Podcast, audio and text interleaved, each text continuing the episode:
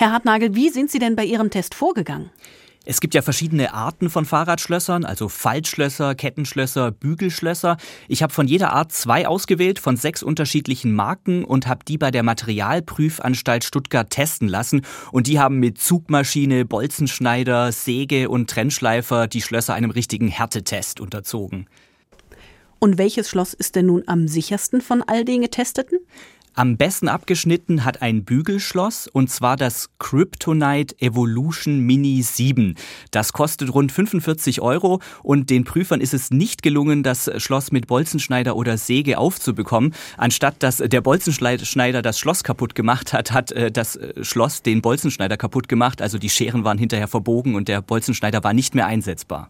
Jetzt ist 45 Euro nicht so wenig. Kann man denn sagen, teurer ist immer auch besser? Nein, also wir hatten zum Beispiel auch zwei Faltschlösser im Test. Eines vom Marktführer Abus für 90 Euro und eines von der Decathlon-Eigenmarke Elops für weniger als die Hälfte. Und bei der Materialprüfung hat sich gezeigt, es gab keinen Unterschied bei der Sicherheit. Also teurer ist nicht immer auch besser. Was muss ich denn sonst beachten, um mein Fahrrad wirklich sicher anzuschließen?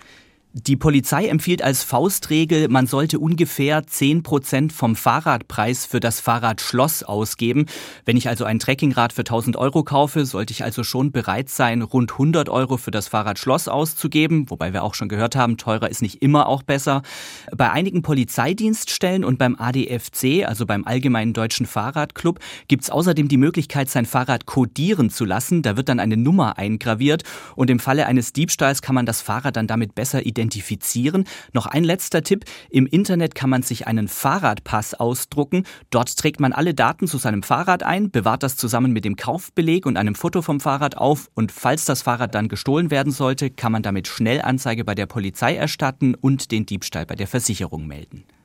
Sie haben diese Schlösser jetzt testen lassen mit allem möglichen Gerät. Kann ich denn als Kunde, als Kundin im Laden an irgendwas erkennen, okay, dieses Schloss macht den Bolzenschneider kaputt und nicht umgekehrt?